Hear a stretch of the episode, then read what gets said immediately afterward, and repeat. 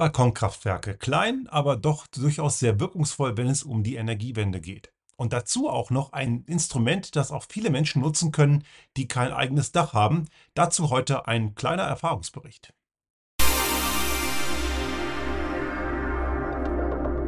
Der Restart Thinking Podcast. Ideen und Lösungen für die Transformation der Wirtschaft und Gesellschaft für das 21. Jahrhundert.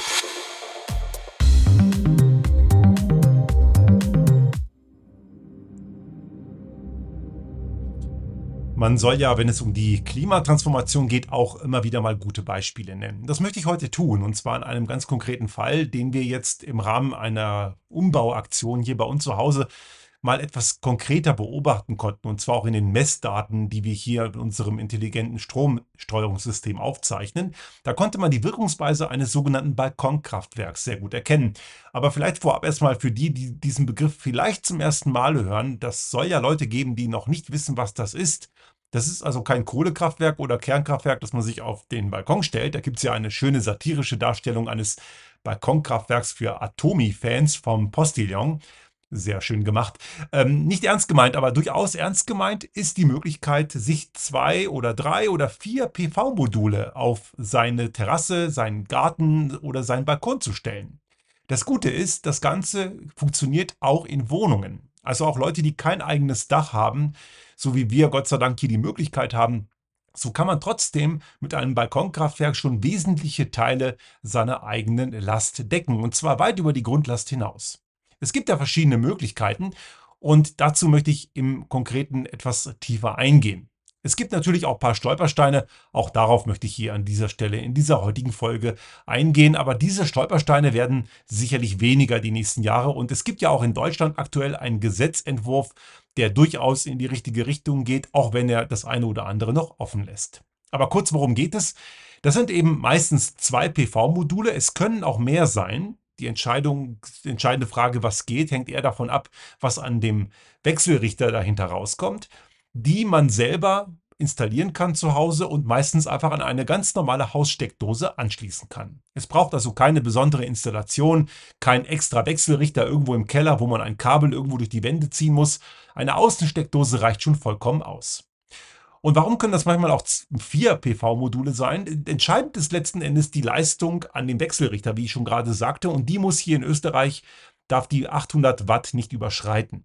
In Deutschland sind es bisher 600 Watt. Das ändert sich hingegen im nächsten Jahr mit der Novellierung dieser Regelung für Balkonkraftwerke. Dort sind dann auch 800 Watt möglich.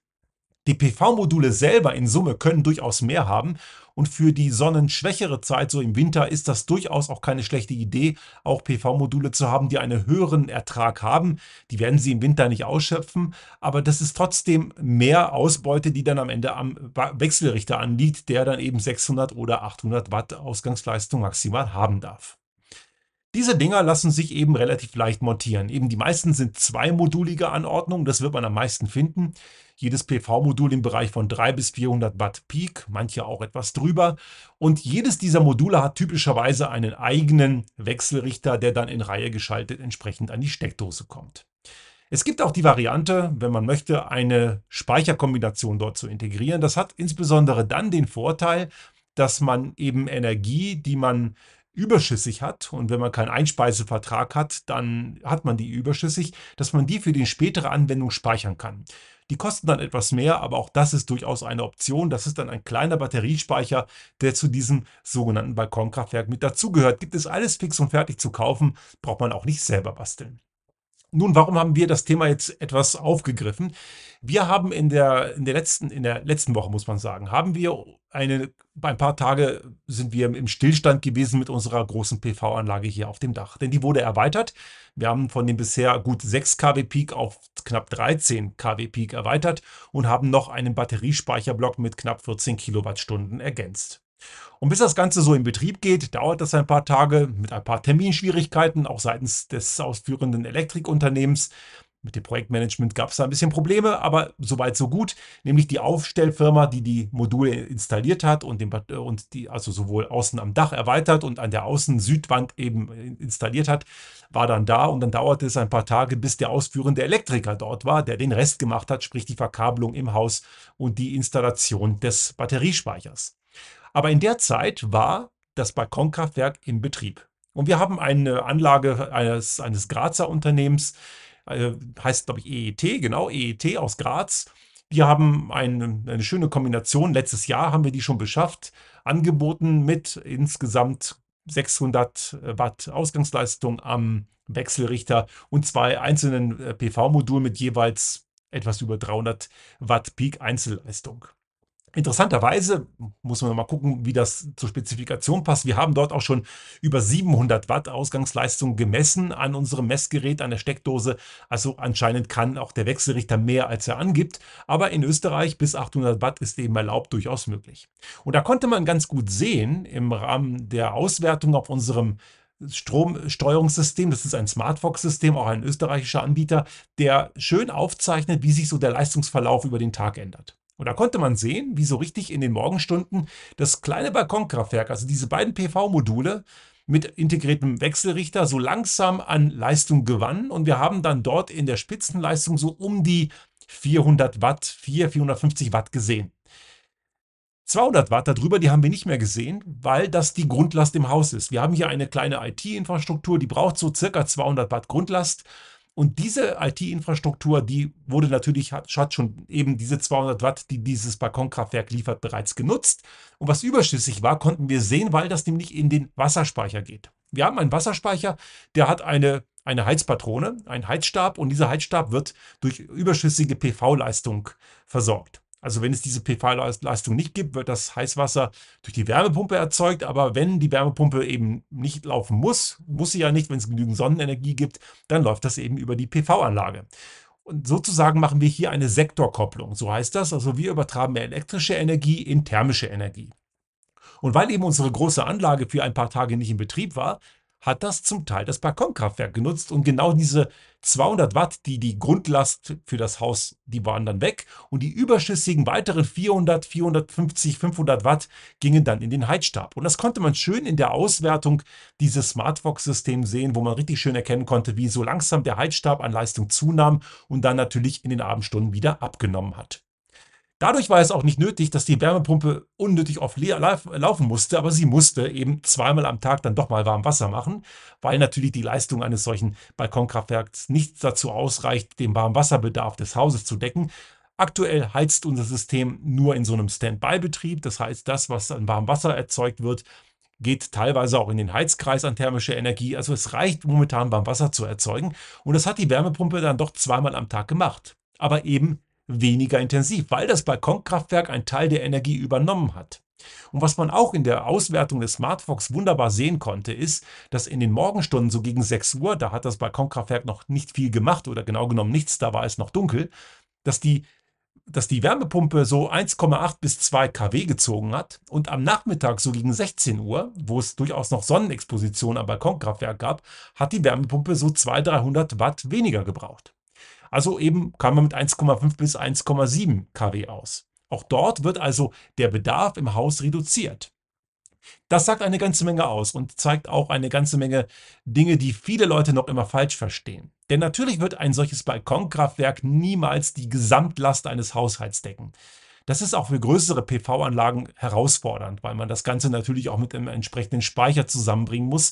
Wir gehen davon aus, dass wir mit unserer neuen Konfiguration 80 bis 90 Prozent des Jahres physikalisch autark sein werden. Bisher waren es 60 Prozent mit 6 kW Peak und ohne Speicher. Jetzt mit 13 kW Peak und mit Speicher rechnen wir uns durchaus deutlich mehr.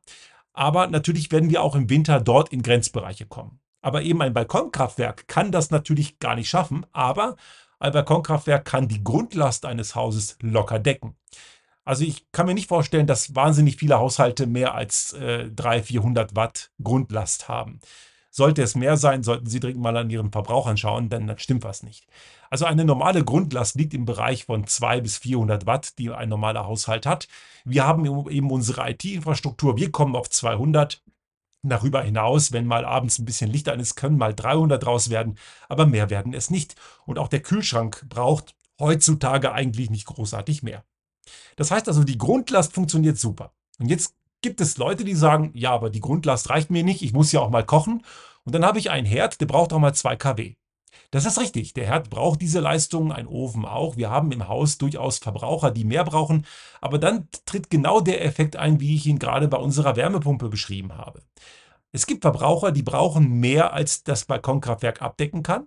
Aber ist das der Fall, würde das Balkonkraftwerk, weil Elektronen gehen immer den kürzesten Weg, würde dieses Balkonkraftwerk, was ja direkt im Hausnetz hängt, zunächst einmal dazu genutzt werden, eine erste Last dieses Großverbrauchers abzudecken. Und den Rest, den zieht dieser Verbraucher aus dem Netz. Das heißt also, wenn ich einen Herd habe, der 2 kW zieht und ich habe 400 Watt in meinem Balkonkraftwerk anliegen gegen Mittag, dann wird dieser Herd nicht mehr 2 kW aus dem Netz ziehen, sondern nur noch 1,6. Und das alles über das Jahr rechnet sich.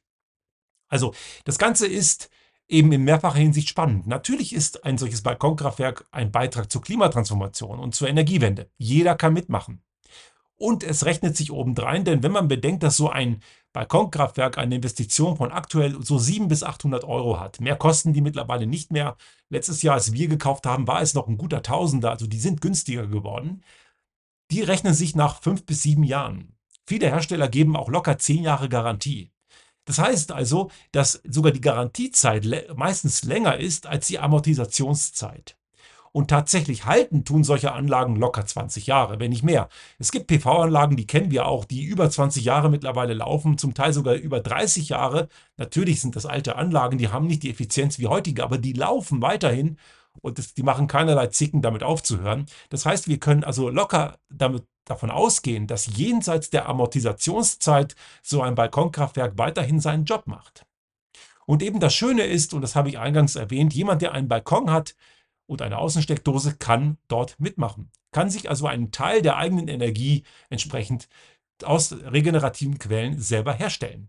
Und das ist auch ein ganz toller Beitrag zur Demokratisierung des Strommarkts. Ich kann einen großen Teil eben selber herstellen. Und das Gute ist, mittlerweile ist es auch deutlich einfacher. Es braucht dafür keine Genehmigung. Und in Deutschland braucht es bisher noch die Meldung, aber auch beim Netzbetreiber. Das wird auch mit, dem, mit der Gesetzesnovelle, die jetzt gerade verabschiedet werden soll, in dem nächsten Jahr ändern. Man braucht nur noch eine Meldung bei der Bundesnetzagentur und dann war es das. Also äh, der Aufwand ist extrem gering und auch der Anschluss mit einem einfachen Schuko-Stecker sehr leicht. Jetzt muss man dazu natürlich noch was sagen, weil einige werden sagen, ja, Schuko-Stecker darf man nicht. Das ist eine Grauzone. Wir haben in Österreich durchaus immer noch von den zuständigen Elektrikerendungen die Aussage, nein, Schuko-Stecker geht nicht, es muss fest verbaut sein oder eben ein sogenannter WLAN-Stecker. Das ist ein Stecksystem, das man nur mit einem Schraubenzieher extra lösen kann und die Kontakte sind so eingebaut, dass man nicht rankommen kann. Aber ein normaler Schuko-Stecker, und jetzt wird man denken, die Dinger produzieren Strom, hängen in der Sonne und man kriegt ein Gewisch. Nein, das kriegt man nicht, weil die Wechselrichtersysteme, die dort verbaut sind, abschalten.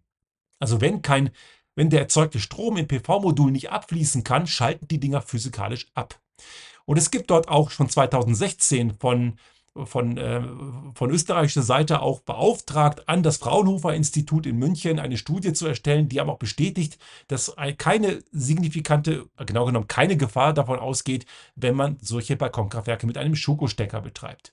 Und in Deutschland hat sich der Verband deutscher Elektroingenieure, also VDE, hat sich lange dagegen gesträubt, aber auch die haben mittlerweile ihre Bedenken gegenüber dem Schuko-Stecker aufgegeben und auch nach von deren Seite ist der Schuko-Stecker für Balkonkraftwerke bis auf weiteres eben möglich. Das heißt also, Stecker rein, fertig ist die Geschichte. Jetzt gibt es natürlich immer noch ein paar kleine Fallstricke.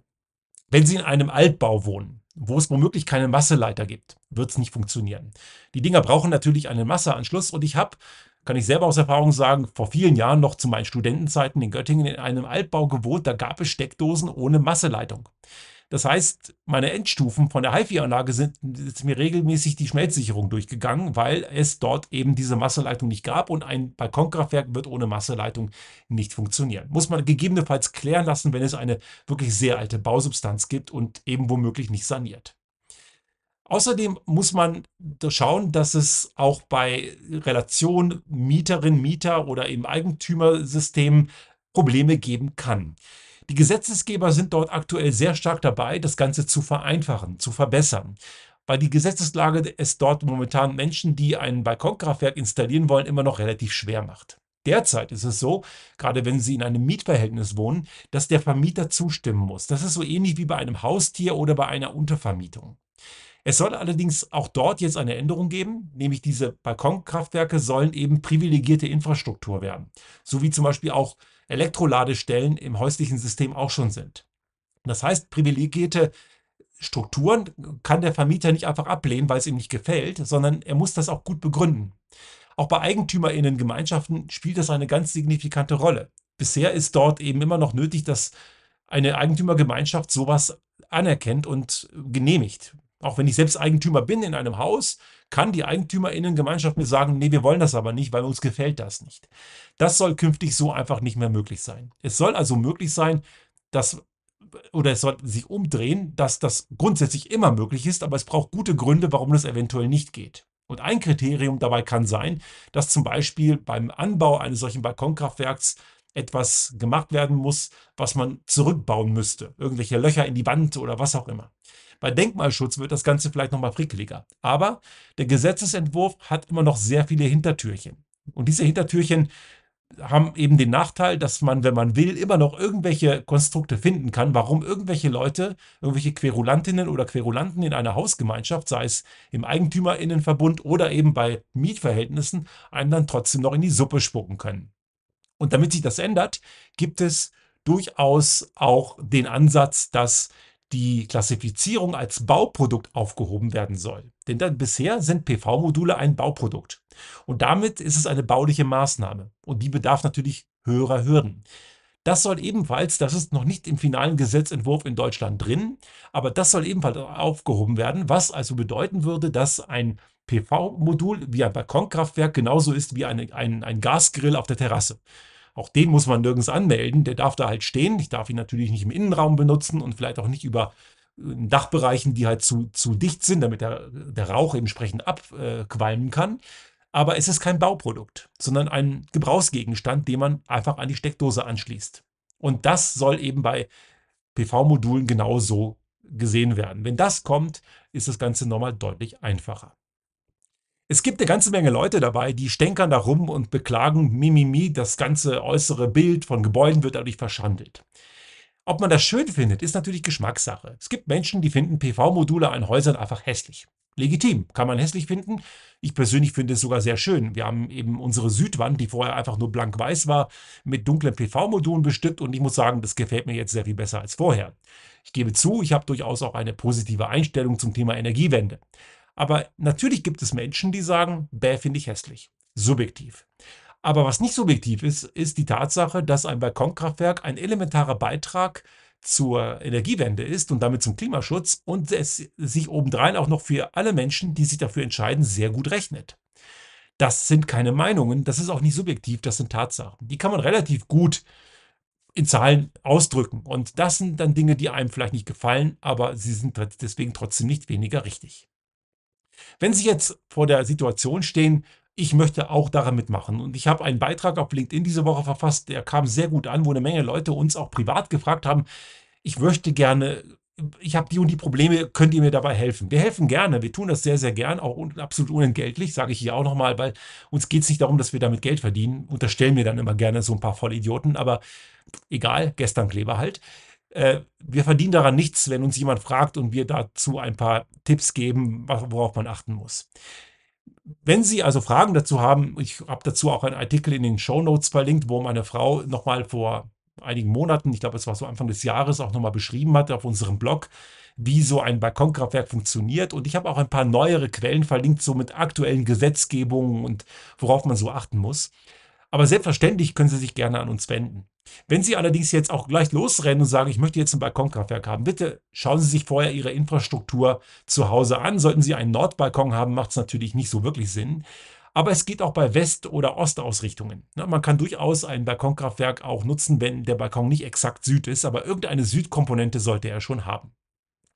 Und schauen Sie bitte auch darauf, dass Sie nicht den billigsten Kram irgendwo bei Amazon kaufen. Es gibt dort auch die äh, gewisse Zertifikate, zum Beispiel das TÜV-Zertifikat oder gewisse andere ähm, Label, wo man sehen kann, das Ding ist geprüft, weil natürlich auch diese Sache mit dem Schuko-Stecker, Da sagt man ganz klar, das dürft ihr machen, auch in Österreich, wo die Innung sagt, dürft ihr nicht, aber das hat keine Gesetzes, gesetzliche Bindung. Man darf es trotzdem mit Schuko-Stecker machen, aber man muss darauf achten, dass die Hersteller das entsprechend verifiziert und geprüft haben. Also es macht durchaus Sinn, vielleicht 200, 300 Euro mehr auszugeben und dafür von einem zertifizierten und qualitativ hochwertigen Hersteller etwas zu nehmen. Es sind gerade auch eine ganze Menge Rattenfänger auf dem Markt, die versuchen, einem billiges Klump zu überteuren Preisen anzubieten und das ist dann am Ende womöglich nicht sicher. Also auch da muss man immer darauf achten, da gilt das gleiche wie, aus, wie bei billigen Toastern irgendwo aus einem 1-Euro-Shop oder irgendwelchen Amazon oder womöglich noch irgendwelchen chinesischen Online-Shops. Da gibt es gerade auch eine ganze Menge Schund am Markt, wo halt ein Billigzeug mit niedrigen Herstellkosten zu überteuerten Preisen an ahnungslose Kundinnen und Kunden verramscht wird. Also schauen Sie sich bitte erstmal Ihre Gegebenheiten an und lieber bei, beim Vermieterin oder bei Vermieter einmal mehr fragen, ähm, die meisten Vermieterinnen und Vermieter haben damit eher kein Problem, was ich so gehört habe, ist allerdings nicht repräsentativ.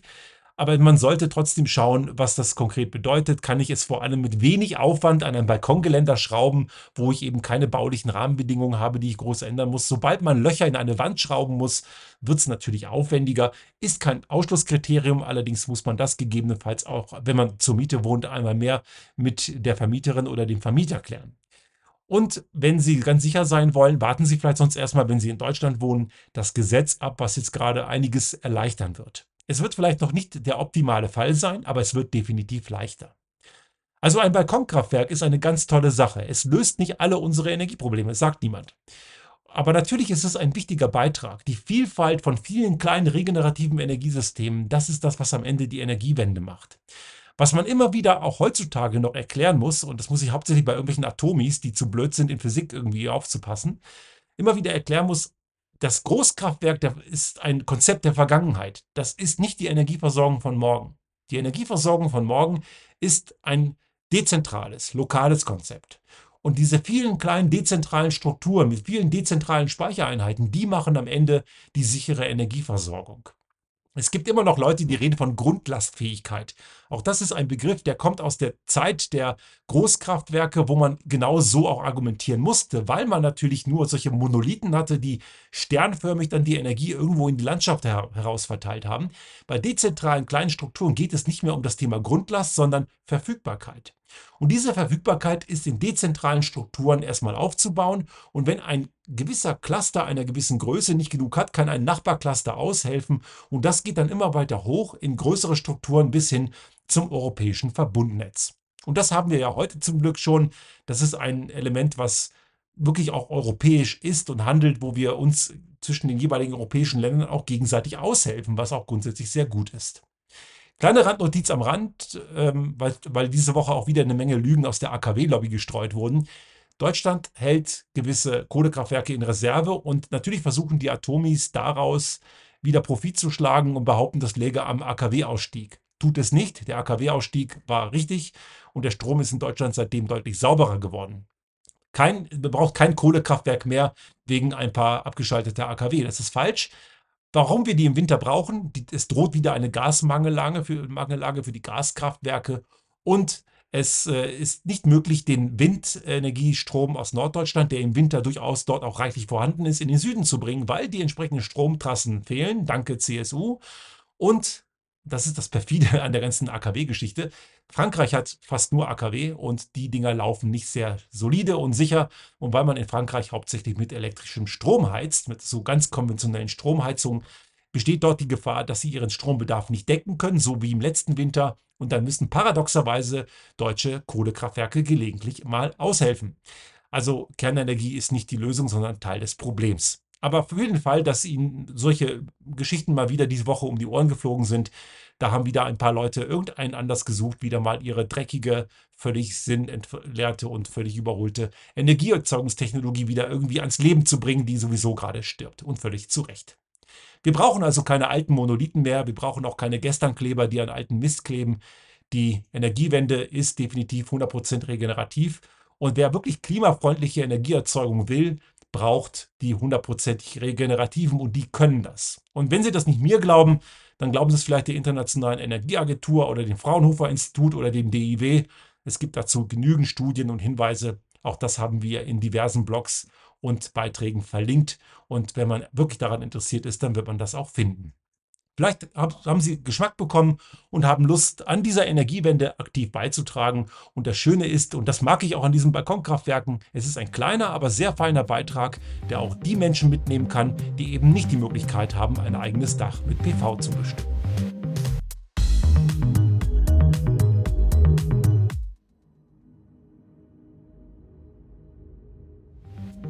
Sollte Ihnen unser Podcast gefallen haben und Sie auch künftig keine Folge verpassen wollen, dann abonnieren Sie uns einfach auf den gängigen Kanälen wie zum Beispiel iTunes, Spotify oder anderen Podcast-Hostern oder auch auf unserem YouTube-Kanal finden Sie immer mit dem einen Tag Verzögerung die aktuelle Folge unseres Restart Thinking Podcast und selbstverständlich freuen wir uns in Zeiten der Aufmerksamkeitsökonomie über das eine oder andere Like.